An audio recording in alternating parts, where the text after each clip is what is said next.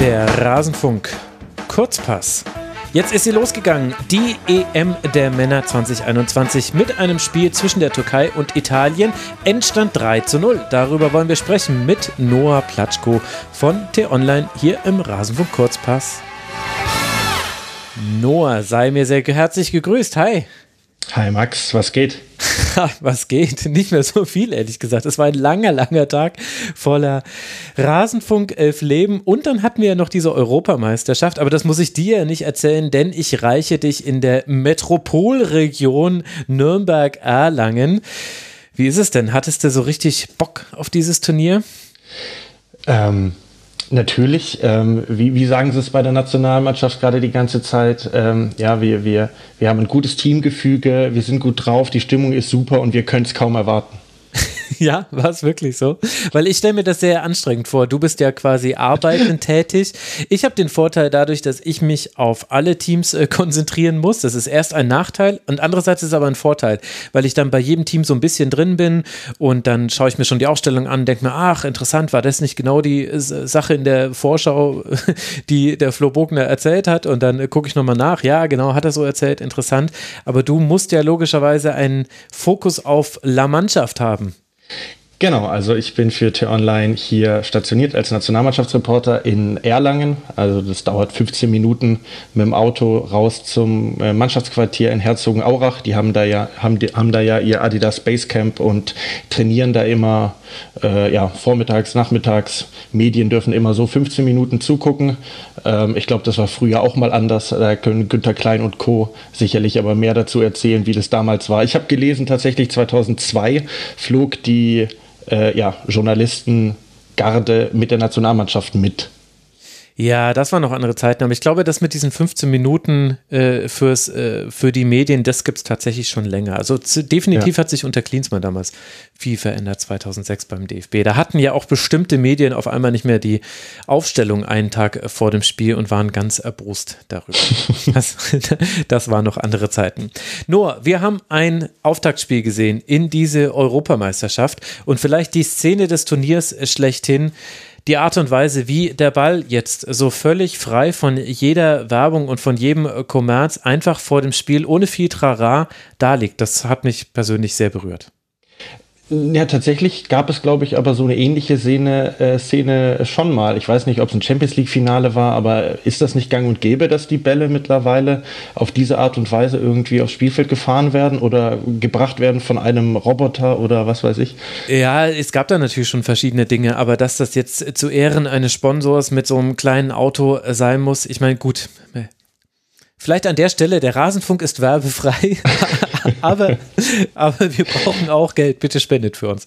Rasenfunk.de slash supporters club tatsächlich muss ich ähm, vielleicht auch, ähm, ja, was heißt Kritik äußern, aber ich, ich war leider etwas enttäuscht, als Andrea Bocelli ähm, emotional äh, gesungen hatte und dann der Kommentator des öffentlich-rechtlichen Senders da drüber gequatscht hat. Da dachte ich mir auch, lass ihn doch singen. Da war ich auch schon etwas pikiert. Ich weiß nicht, ob dich das auch gestört hat, aber ich dachte mir so, ich brauche jetzt keine äh, Infos, die er von irgendeinem Blatt abliest.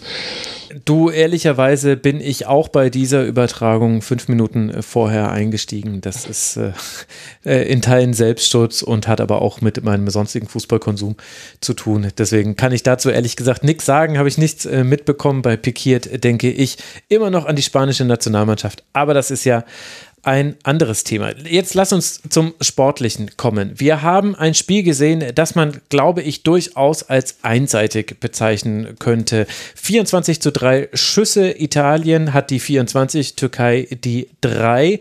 Am Ende dauert es eine ganze Halbzeit, in der zwar schon einiges passiert, aber noch keine Tore fallen. Und in der zweiten Halbzeit geht es dann los. 53. Minute Eigentor von Meri Demiral nach einer Flanke von Berardi. In der 66 Minute. Ciro Immobile verwandelt im Nachschuss einen parierten Ball, den Chucky noch gut gehalten hat. Und dann in der 79. Minute macht Lorenzo Insigne das 3 zu 0 mit einem wunderbaren Schlenzer, bei dem er sehr schön freigespielt wurde. Wie hat dir denn dieses Eröffnungsspiel gefallen? Also, ich sag mal so, man vergleicht natürlich immer die Eröffnungsspiele, die man gesehen hat. Ähm, und da erinnere ich mich an einige, weil ich jetzt schon mittlerweile äh, lange mich mit dem Fußball beschäftige. Und äh, ich sag mal so, die letzten waren ja von den Namen weniger klangvoll. 2018 Russland, Saudi-Arabien, sehr äh, einseitige Geschichte und ich glaube, ein so tolles Spiel war das auch nicht. Ähm, 2016 Frankreich-Rumänien, das letzte EM-Eröffnungsspiel hatte ich auch eher so mittelinteressant in Erinnerung. Das heute muss ich sagen, ähm, hat mir in Summe ganz gut gefallen, weil ich fand, da war Zug drin, da, da war Feuer drin. Also natürlich kann man jetzt sagen, das hängt vielleicht auch ein bisschen damit zusammen, dass ähm, wieder Fans zugelassen worden sind. Die haben ja auch da durchaus ähm, Alarm gemacht, aber ähm, auch wenn es wie du ja schon angedeutet hast, eine relativ einseitige Partie war, ähm, fand ich, war es ja, sehr gut anzusehen, vor allem auch in der ersten Halbzeit, weil es zwar dominant war von italienischer Seite, aber eben noch nicht so klar, dass man dachte, okay, das Spiel geht jetzt 3-0 für Italien aus. Also ja. ich hätte zumindest nach 45 Minuten nicht gedacht, dass Italien 3-0 gewinnt. Das stimmt. Ich finde, da gab es auch wirklich einige interessante Dinge zu beobachten. Also äh, in der Anfangsphase zum Beispiel hat Italien ziemlich viele lange Bälle gespielt und das hat mhm. aber da noch nicht so wirklich geklappt dann war die Türkei sehr abwartend. Also man stand im Grunde, hat man so ein Mittelfeld, ich würde es gar nicht Pressing spielen nennen. Also man hat den Gegner erwartet in der eigenen Hälfte und stand halt sehr tief. Und da hat sich Italien durchaus schwer getan in der ersten Viertelstunde. Und dann hatte ich das Gefühl, kamen die Italiener besser rein. Und mein Fazit der ersten Halbzeit war so ein bisschen, Viele Dinge, die zum Erfolg hätten führen können, waren schon da, aber Italien mhm. hat es aus verschiedenen Gründen noch nicht genutzt. Also als ein Beispiel zum Beispiel, Italien hat in diesem Dreieraufbau aufgebaut, also mit äh, Florenzi, Bonucci und Chiellini und äh, Spinazzola hat jetzt nicht so arg überraschend sehr weit nach vorne geschoben. Das konnte man so erwarten. Und Chiellini hatte unglaublich viele Freiheiten, weil er wurde ja nicht angelaufen. Yilmaz und Cialanolo oft am Anfang noch waren die ersten Spieler, die in der eigenen Hälfte gewartet haben und deswegen hat Chiellini immer mal wieder sich den Ball geschnappt und gedacht, gut, dann dribbel ich jetzt an und dann gucken wir doch mal, was da pass passiert. Und da sind auch immer wieder Dinge passiert. Aber ich hatte das Gefühl, Italien hat da in den Kleinigkeiten das noch nicht gut genug ausgespielt. Also da waren schon Doppelpass-Ansätze mit dabei, wo du hinter die Kette hättest kommen können. Es gab, äh, es gab äh, die Möglichkeit, nicht immer nur aus der Distanz zu schießen, was man da aber mhm. immer noch gemacht hat, sondern auch mal durchzustecken. Und meinem Gefühl war nach, dass es da quasi so ein klassisches Eröffnungsspiel war, weil es zwar schon gut war, was Italien da gespielt hat, aber ich glaube, wenn sie genau denselben Gegner nochmal in vier Spielen spielen würden, also jetzt oder ein paar Halbzeiten später, wenn es nicht die erste Halbzeit der EM ist, dann spielen die das ganz anders aus. Ja, ich, ich muss dazu sagen, ich war ähm, zwischenzeitlich auch irritiert, weil, wenn ich das richtig gehört habe, wurde eigentlich nur gepfiffen, wenn die Italiener äh, am Ball waren. Ja. Ähm, weil wahrscheinlich viele türkische Fans im Stadion waren. Ähm, ich musste da an äh, ein Champions League-Spiel zwischen Galatasaray Istanbul und Schalke von 2013 denken, tatsächlich, als es war noch unter Keller Jens. Äh, ich glaube, da wurde Schalke auch über 90 Minuten ausgepfiffen. Ähm, keine Ahnung, warum das mir in den Kopf kam, aber ähm, ja, du hast es richtig gesagt. Italien hatte eigentlich die, die äh, komplette Kontrolle und jetzt mal vielleicht aus der türkischen ähm, Sicht äh, zu, äh, mal, mal zu, zu gucken, wie es denn für die Türkei war. Ich habe mir die 24. Minute mal rausgesucht, weil das war eigentlich so ja der erste Moment, wo sich die Türkei mal halbwegs von hinten hat äh, rausspielen können. Ich glaube, das war äh, Tufan, äh, der auf Demiral gespielt hat, also ein Doppelpass. Und dann war es ein steiler Pass in die Spitze, der dann aber zu ungenau ähm, war. Und ähm, ja, so hat die Türkei auch die komplette erste Halbzeit in der zweiten dann auch nicht, aber die komplette ersten, erste Halbzeit keinerlei ähm, Gefahr ausstrahlen können. Und ähm, ja, jetzt retrospektiv kann man vielleicht sagen, äh, es war eine Frage der Zeit, bis Italien das 1 zu 0 macht. Ähm, aber wie gesagt, ähm, sie, sie, hatten Chancen, aber die hundertprozentige zwingende war jetzt nicht dabei, außer vielleicht die, die riesen Kopfballchance von Chiellini ähm, mhm. in der 22. Minute, die Chakir, der generell ein super Spiel gemacht hat, äh, super pariert hat. Außer beim 3-0, da, da hatte er Schuld. Findest du? Bei diesem äh, Schuss. Also ich finde ehrlich gesagt, den, den hält er noch so, wie er ihn halten kann und dann macht halt Immobile den Nachschuss. Nee, beim, ach, ach, beim ach Entschuldigung, das 3 zu 0 von Insigne. Ja, okay, gut. Ja. ja, ja, schwierig. Wahrscheinlich war er da mit dem Gewicht schon auf dem rechten Fuß, weil er sich ja seitwärts bewegen musste. Aber, aber er hat doch den Fehlpass gespielt vor dem, vor dem 3-0 oder hatte ich das falsch? Ach so, ja, ja, ja, okay. Ja, das stimmt. Das stimmt. ich war gerade voll im Paradenanalysiermodus. es ist auch schon sehr, sehr spät. Also den, den Ball von Insigne da, den, ähm, den hätte auch Roman Weidenfeller nicht, nicht rausgefischt. Also das war ein toller Schuss. Okay, was auch immer das jetzt bedeuten soll. Aber wenn du gerade schon so äh, den, den Kopfball von Chiellini ansprichst, das fand ich interessant. Italien hatte eine Eckball-Variante, also hatte quasi eine Formation für drei mhm. verschiedene Varianten. Sie haben alle Spieler, äh, also alle Offensivspieler am langen Pfosten postiert, aber alle sehr weit aufgefächert, also die standen nicht in dem Pulk.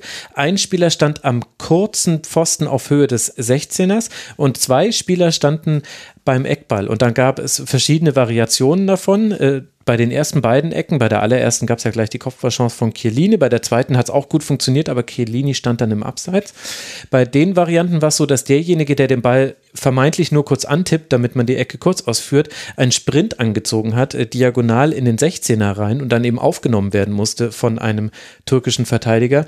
Und äh, einmal haben sie es auch kurz ausgespielt, da wurde es dann auch gefährlich. Das fand ich interessant und das hat auch sehr, sehr gut geklappt, spricht aber, finde ich, auch ein bisschen gegen die Türkei, weil letztlich war es dann ein Mann gegen Mann, wie die es dann spielen mussten. Also da war dann nicht mehr so viel mit im Raumdecken oder so bei so einer weirden Ausstellung. Und da haben sie Chiellini schon bei diesem ersten äh, Kopfball, also er läuft einmal rein, läuft wieder raus und dann kommt äh, der richtige Anlauf. Das war schon ein bisschen arg einfach, fand ich. Ähm, ja, tatsächlich muss ich sagen, so genau ist mir das äh, gar nicht aufgefallen. Das hast du wahrscheinlich intensiver analysiert als ich. Ähm, äh, generell ist vielleicht allgemein gesprochen, muss ich sagen, ähm, ich habe die italienische Mannschaft jetzt ähm, nicht so intensiv verfolgt in den vergangenen ähm, ähm, Monaten und habe mir aber trotzdem natürlich deren beeindruckende äh, Statistik angeguckt. Die sind ja irgendwie seit September 2018 äh, ungeschlagen und ich, ich habe noch mal äh, mich versucht dran zu erinnern, wie weit Italien eigentlich bei der WM 2018 gekommen ist. Und ich kam einfach nicht drauf, war aber zu eitel, um es zu googeln. Und dann habe ich es doch gegoogelt und musste anerkennen, dass sie gar nicht dabei waren. Ähm, und ähm, ich erzähle das, weil äh, es immer noch für mich unfassbar ist, dass Chiellini und Bonucci das Innenverteidigerpaar der italienischen Nationalmannschaft bildet. Ähm, es ist schon äh, faszinierend, wie die beiden alten Haudegen da immer noch erste Wahl sind. Ja, das stimmt. Wobei, also Jimesch, von dem war jetzt nicht viel zu sehen, außer dass er mal im Abseits stand. Also in dieser Partie hat es definitiv gereicht. Und ich fand tatsächlich äh, Chiellini mit seinem Andribbeln, das hat mir gut gefallen. Ich glaube, das mhm. hat auch so ein bisschen Stabilität gegeben. Als er damit angefangen hat, mal den Ball nach vorne zu tragen, haben sie auch aufgehört, die langen Bälle zu spielen.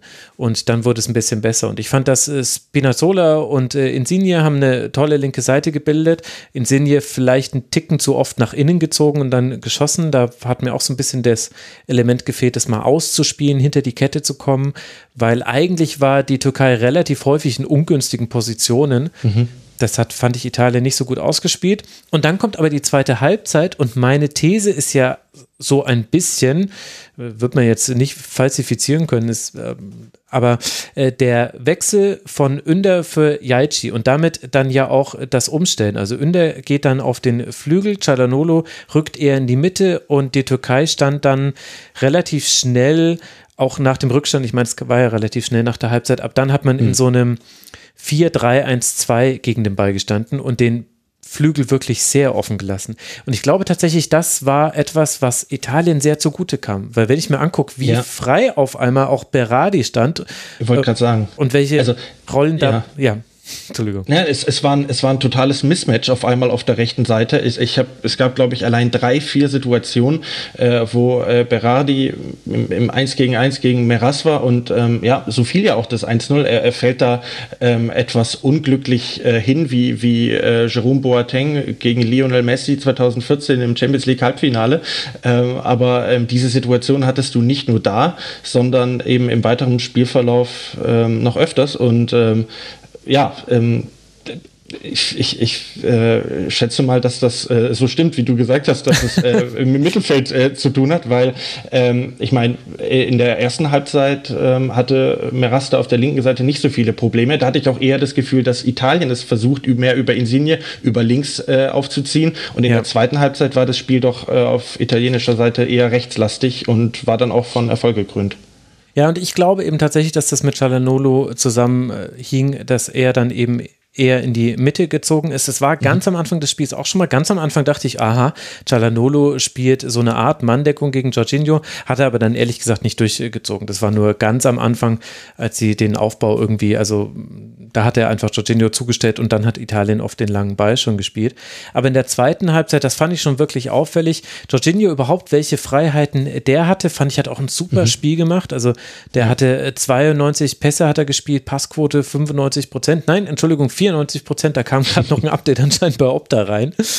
Aber äh, so arg viel schlechter ist das jetzt auch nicht. Und Barella war auch bei allen gefährlichen Situationen, hatte der auf einmal sehr, sehr viel Platz auf seinem Flügel. Und ich habe so ein bisschen das Gefühl, da wollte die Türkei, wollte, glaube ich, offensiver sein. Also jetzt nicht in dem Sinne, dass sie Ballbesitzfußball spielen wollten, aber ich glaube, diese Hereinnahme von Ünder, die hatte auch mit Geschwindigkeit auf dem Flügel, mit Konterstärke zu tun, weil in der ersten Halbzeit war ja gar nichts zu sehen. Ich glaube, es waren 14 zu 0 Schüsse in der ersten Halbzeit pro Italien. Und dieses diese Änderung war meiner Meinung nach einer der Schlüssel dafür, dass Italien nicht nur das Tor geschossen hat, sondern danach hatte man ja auch so eine krasse Druckphase, in der mhm. noch viel mehr hätte passieren können. Also ähm, ich, ich versuche das mal mir jetzt zu erklären, wie ähm, ja das aus der Sicht der Türkei so, so schlecht laufen konnte. Und ähm, wie du schon angesprochen hast, der türkische Trainer, ich muss tatsächlich kurz seinen Namen gucken, Senel Güneş, genau, mhm. Senel Güneş, ähm, hat sich eben für den Wechsel zur Pause entschieden und dann kriegst du in der 53. Minute durch ein Eigentor den, den Rück, kassierst den Rückstand. So und ähm, ich, ich weiß nicht, ähm, auch psychologisch, ob äh, so eine Mannschaft in einem Eröffnungsspiel, ähm, es ist zwar vielleicht das schwierigste Spiel in der Gruppe, aber man liegt zurück im Stadio Olimpico gegen Italien und ähm, keiner will mit einer Niederlage starten und du hattest wirklich das Gefühl, während sie es in der ersten Halbzeit noch sehr, sehr gut verteidigt haben, standen sie auf einmal total offen. Also klar, Druckphase der Italiener, aber auch ähm, die Türkei auf einmal ähm, hinten überhaupt nicht mehr stabil. Ja, ähm, stimmt. Und ich glaube, dass das eben ja dieser, dieser Panikeffekt vielleicht auch war, zu sagen, okay, Mist, jetzt haben wir dieses Gegentor bekommen, jetzt, jetzt müssen wir offensiv was tun, während sie es ja in der ersten Halbzeit wirklich noch nicht mussten. Die wären mit einem 0-0 oder 1-1 sehr gerne aus dem Spiel rausgegangen, äh, schätze ich jetzt einfach mal. Und ähm, ja, diese, diese Minuten nach dem 0 zu 1, ich glaube, es waren 13, ähm, mhm. äh, die es gebraucht hat, bis Italien dann erhöht hat. Die, die waren dann auch eine, eine logische Konsequenz äh, ja, dessen, was, was die Türkei falsch gemacht hat. Und ähm, ich glaube, das kann man schon sagen, nicht nur, weil Bastian Schweinsteiger das dann auch schon in der 68. Minute gesagt hat. Das fand ich auch sehr, sehr schön, dass er in der 68. Minute meinte, das Spiel ist durch. Aber es war so. Also ja. das Spiel war nach dem 2-0 im Grunde durch.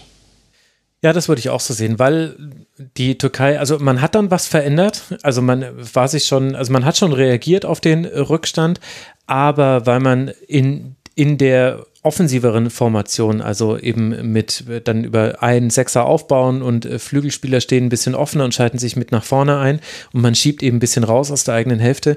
Da hat man es ja eigentlich kaum geschafft, ins Angriffsdrittel zu kommen. Also weder mit langen Bällen, ja. das wurde dann, also die langen Bälle waren ehrlicherweise eher so Befreiungsschläge, würde ich sagen. Zumindest erinnere ich mich jetzt an kaum noch planvolle lange Bälle. Mhm. Und dann im Aufbauspiel hat dann die Türkei einfach zu viele Fehler gemacht, was jetzt nicht so komplett überrascht. Es ist eine sehr junge Mannschaft Mannschaft, jüngste Mannschaft des Turniers, haben ja auch alle, haben wir auch in der EM-Vorschau vorher gesagt, dass das so ein bisschen eines der Fragezeichen ist. Aber da gab es halt einfach zu viele Abspielfehler und meiner Meinung nach muss da eigentlich Italien sogar früher noch das 2 zu 0 draufsetzen. Also bei mhm. Italien, wenn da manchmal der Ball noch mal schneller kommt, Immobile hat in einer Aktion auf Insigne abgelegt, entweder muss der da direkt schießen oder er muss noch mal zurück zu Immobile passen, aber es hat immer so ah, Ballannahme, was mache ich jetzt? Ah, ich ziehe nach innen, lege mir noch mal einen anderen Fuß. Ach Mist, jetzt wurde der Schuss geblockt, jetzt haben wir halt wieder eine unserer Ecken. Okay, meinetwegen, ja. dann machen wir unsere Na, Also es, es ist ja bei, bei solchen Spielen, die dann am Ende relativ eindeutig äh, ausgehen, ähm, natürlich immer die Frage, ähm, wie sind diese Spiele zu bewerten? Und ähm, mhm. ich meine, das kann ich jetzt einfach auch, auch dich fragen. Also ähm, siehst du äh, oder hast du in diesem Spiel jetzt eher eine ähm, schwache Offensive der Türkei gesehen oder eine clevere, sehr stabile, ähm, ja, italienische Formation, die nichts zugelassen hat? Weil ich würde eigentlich eher sagen, es war ersteres. Mhm. Also ich glaube, ja, also eine Kombination aus beiden, glaube ich. Ich glaube, also ich war offensiv schon von der Türkei enttäuscht. Ich hätte mhm. mir ehrlich gesagt auch gedacht, dass es zwischendurch zumindest mal so phasenweise vielleicht auch so eine Art Pressing gibt. Mhm, ja. Aber darauf haben sie ja komplett äh, verzichtet. Und dann fand ich äh, die italienische Abwehr aber auch sehr sattelfest. Das hat sehr, sehr gut geklappt. Und mein, mein Gefühl wäre jetzt, bei der Türkei hätte offensiv auch mehr gehen können. Ich glaube, Italien hätte es aber trotzdem sehr gut wegverteidigt. Mhm. Denn Italien hat einfach einen sehr, sehr stabilen Eindruck gemacht. Und ich fand mit Ausnahme der ersten Viertelstunde, die fand ich ein bisschen unstrukturiert aber ehrlicherweise von beiden Mannschaften. Die war grundsätzlich etwas zerfahren, kann man sagen. Ja, genau. Und ansonsten fand ich, hatte aber Italien hatte gute Routinen drin, es hat gut hm. geklappt. Du hattest, du kannst über jeden einzelnen Spieler kannst du gute Dinge sagen. Also äh, Donnarumma hat das gehalten, was er halten musste. Okay, gut, fertig. Ein, hatte nichts zu tun. Ja, genau. Aber äh, Bonucci, Chiellini haben wir schon angesprochen. Spinazzola ist ja sowieso völlig klar. Insigne haben wir auch angesprochen. Aber auch Florenzi zum Beispiel. In der ersten Halbzeit hat er einmal die Möglichkeit gehabt, ins Dribbling zu gehen und seine Seite zu öffnen. Und es hat nur an einem ungenauen Pass gelegen, dass das nicht gefährlich wurde. Und in der zweiten Halbzeit hatte er noch mehr Aktionen dann bis zu seiner Auswechslung. Äh, Barella habe ich schon genannt, Jorginho habe ich auch genannt. Locatelli hat in der ersten mhm. Halbzeit, also wenn Chiellini angedribbelt ist, beziehungsweise Spinazzola hat nach vorne geschoben, das heißt mit einem Dreieraufbau stand Italien hinten drin. Und manchmal äh, schien es aber dann schon nötig, dass quasi diese Lücke, die Spinazzola gelassen hat, gefüllt wird. Das hat Locatelli gemacht und hatte dann aber den Ball auch immer gleich so auf seinem rechten Fuß, dass er seinen Diagonalball spielen kann. Den hat er nur einmal geschlagen auf Berardi, der kam dann auch nicht an. Also das, worauf wir alle gewartet haben, weil Christian Bernhard es uns im Kurzpass heute Morgen noch erzählt hat kam leider nur einmal vor, aber ich fand, das war sehr schlau, wie Locatelli da eingebunden wurde. Ich fand, Immobile hatte gute Aktionen. Mhm. Hat ja auch dann sein Tor gemacht. Über Berardi haben wir auch gesprochen. Also sprich, du kannst über jeden einzelnen Italiener und eigentlich müsste man dann mit denen, die eingewechselt wurden, noch weitermachen, zumindest äh, mit äh, Di Lorenzo, äh, weil der Aber eine ganze Halbzeit gespielt hat. Kannst du was Gutes sagen? Da wollte ich gerade eben reingrätschen, weil das, was du gerade sagst, ähm, dass du die, die komplette Mannschaft positiv erwähnen kannst, spiegelt ja auch das Einwechselverhalten von Mancini wieder. Mhm. Ähm, weil, ähm, ja, die, die, die, die Einwechslung von, von Di Lorenzo zur Pause ähm, Okay, jetzt habe ich hier gerade einen, einen, Fehler gemacht, aber er hat im Grunde ähm, einen Wechsel zur Pause gemacht, aber dann äh, bis eine Viertelstunde vor Schluss nichts verändert. Er, er musste ja. ja. auch nichts ändern. Und dann äh, die Wechsel, klar, zehn Minuten vor Schluss, ähm, ja, äh, glaube ich, da kann man jetzt vielleicht, weiß nicht, ob man da taktisch jetzt da so viel ähm, damit erklären kann, aber ähm, ja, er hat eben den, den, den äh, viel laufenden Spielern, Immobile, Insigne hat er einfach nochmal äh, ja, früher rausgenommen und ähm, ja, es war, ein, es war ein ungefährdetes Ding am Ende. Ich glaube, brauchen wir nicht drüber reden. Oh Gott, das mhm. klinge ich schon wie Stefan Effenberg. ja, ich glaube, äh, was mich noch gewundert hat, waren äh, die zwei gelben Karten, äh, die sich Soyuncu und Dervishoglu in der 88. und 90. Minute geholt haben. Also vor allem mhm. die für Soyuncu äh, war vielleicht auch ein bisschen hart, war so ein Kopfballduell, wo er den Ellenbogen ein bisschen auch am Hinterkopf des Gegenspielers hatte, leicht aufgestützt hatte. Aber das war so eine typische Aktion, wo du dir denkst, ah, da bin ich mal gespannt, ob wir das nicht nochmal im Turnier nochmal sehen. Aber weil du gerade auch so Yunchi ansprichst, ich erinnere mich gerade auch an eine Szene, so glaube ich nach 15, 16 Minuten, da hat sich äh, Soyunchi, äh, ähnlich wie du es eben auf italienischer Seite bei Chiellini meintest, da hat sich Soyunchi mal tatsächlich ja, oh Gott, getraut, ja, nach ja, vorne zu gehen und was zu probieren, aber er hat einfach prompt den Ball verloren und äh, ich glaube, dann hat er sich gedacht, ich lasse es lieber mal bleiben. Also das war so symptomatisch für die, für die äh, Bemühungen der Türkei. Es war ein, ein missratener Versuch und das war's dann. Ja, aber der Unterschied zu Chiellini war halt einfach, Chiellini hatte immer so eine Weite, so ein grünes Band, wie es sich durch Ostdeutschland schlängelt. Das hatte Chiellini äh, vor sich äh, auf dem Weg in den gegnerischen Halbraum. Und bei Soyunchi war es so, der ist einfach in drei Italiener reingedribbelt, weil er keine Anspielstation gefunden hat. Äh, hat er ja dann auch gelassen. Ich, ich, ich will jetzt auch ehrlicherweise nicht zu hart ähm, mit der Türkei ins Gericht gehen, weil das war jetzt schon kein überzeugender Auftritt, aber ehrlicherweise kann man das auch nicht erwarten. Es war die, das Potenzial mhm. an Überraschung Überraschung drin. Eine Halbzeit lang hat es die Türkei eigentlich auch sehr ordentlich gemacht, auch wenn es da auch schon Gelegenheiten für Italien gab. In der zweiten Halbzeit ging es halt dann dahin, aber die eigentlichen, also erstmal kommen ja jetzt dann Spiele in Aserbaidschan, in Baku, die Heimspielcharakter haben, aber da kommen jetzt ja die eigentlichen Partien, jetzt dann gegen Wales und dann gegen die Schweiz. Aber ich glaube, vielleicht können wir das auch mal positiv ähm, herausheben.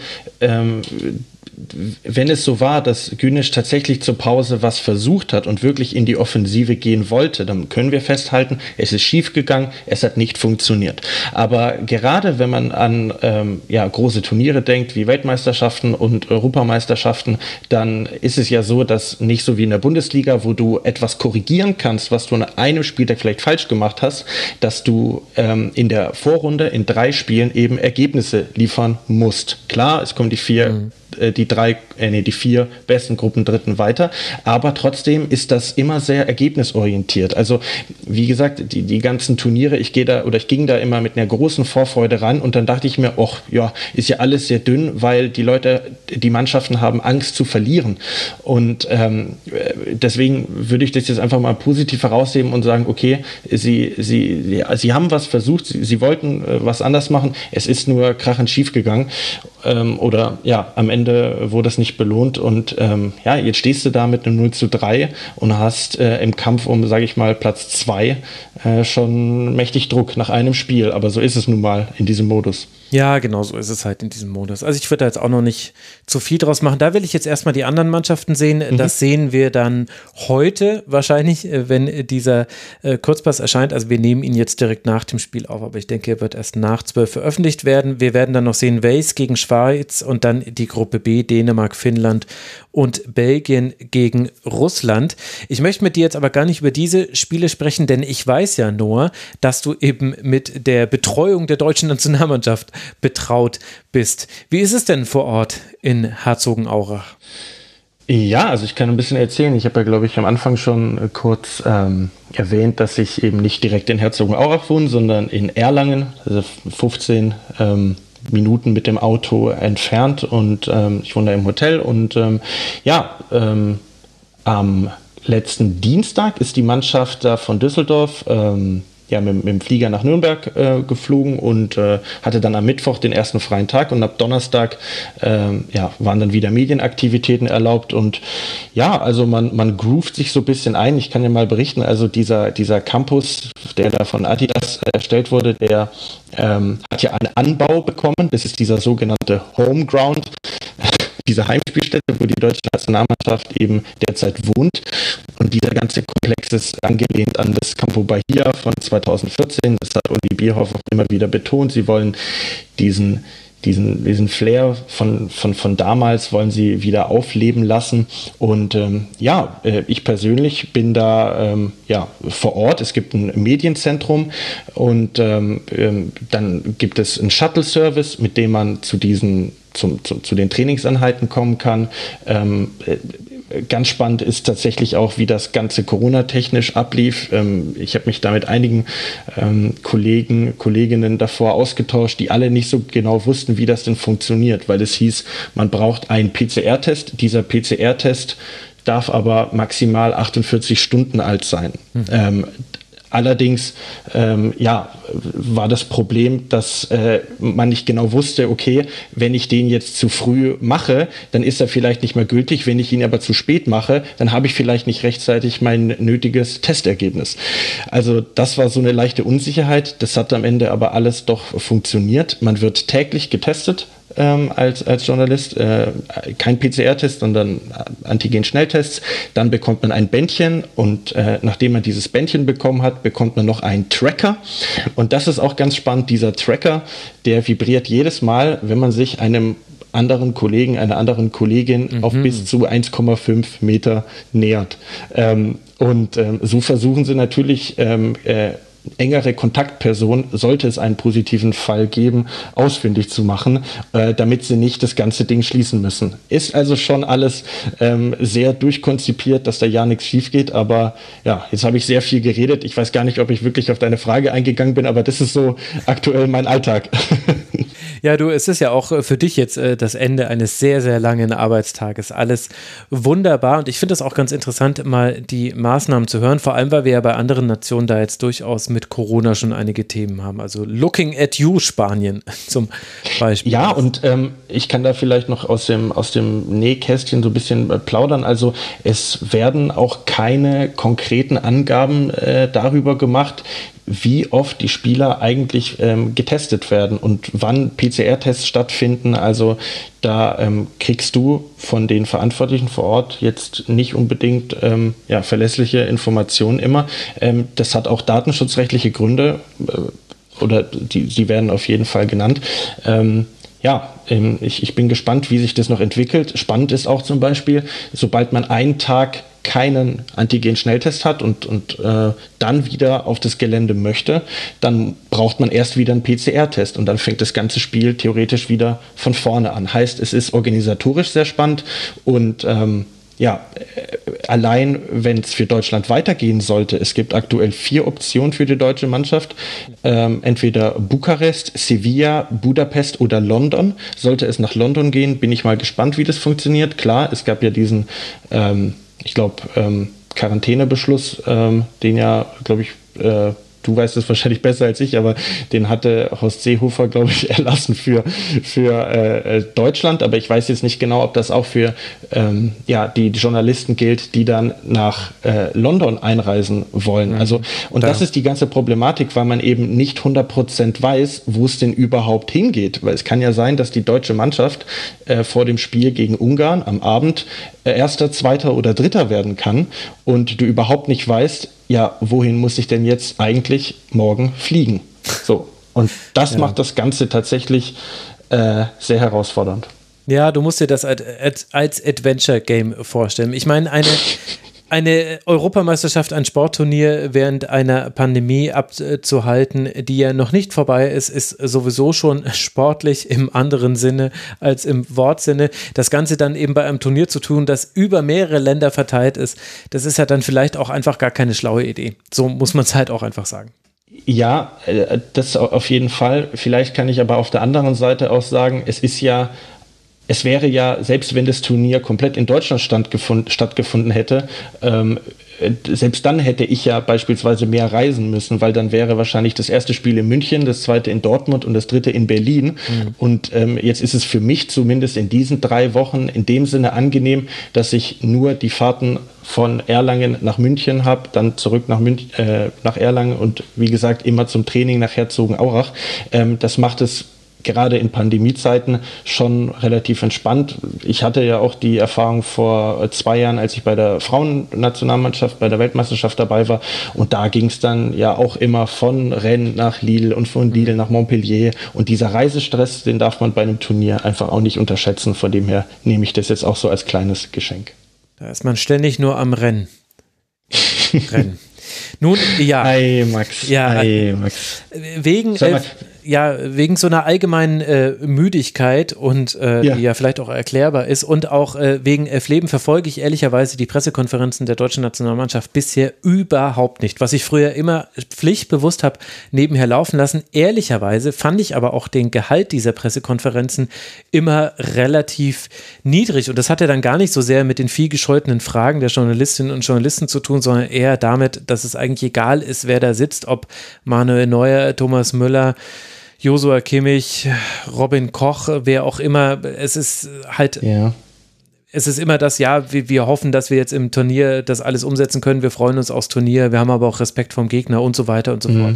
Habe ich denn was verpasst auf den PKs, die ich nicht gesehen habe?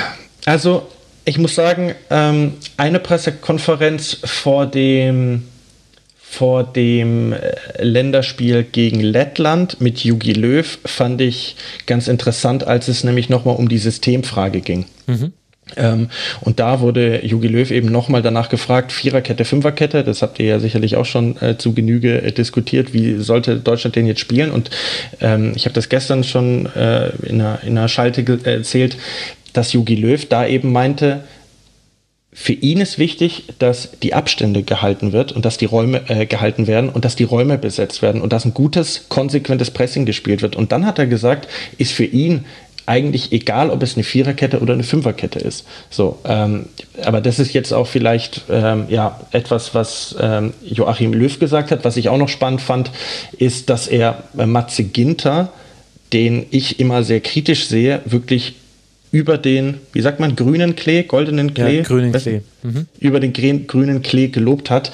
Ähm, ich sag immer so, äh, Matze Ginter ist ein guter, solider Verteidiger, aber im Zweifel hätte ich auch kein Problem, an, an seiner Stadt irgendwie äh, Robin Koch dort zu haben. Und ähm, äh, also äh, Joachim Löw, man hätte fast denken können, er ist verliebt in Matze Günther, äh, Ginter. Und nach dieser PK war mir klar, Matze Ginter wird gegen Frankreich in der Startelf stehen. Mhm. Ähm, was, ich, was ich davor auch nicht äh, als so sicher erdacht hätte. Gut, jetzt, jetzt äh, werden mich alle Kritiker geiseln, wenn es am kommenden Dienstag nicht nicht so ist, aber ich lege jetzt einfach mal meine Hand ins Feuer. Und ähm, äh, trotzdem kann ich schon zustimmen. Also der, der Erkenntnisgewinn ist äh, dementsprechend überschaubar bei diesen Pressekonferenzen.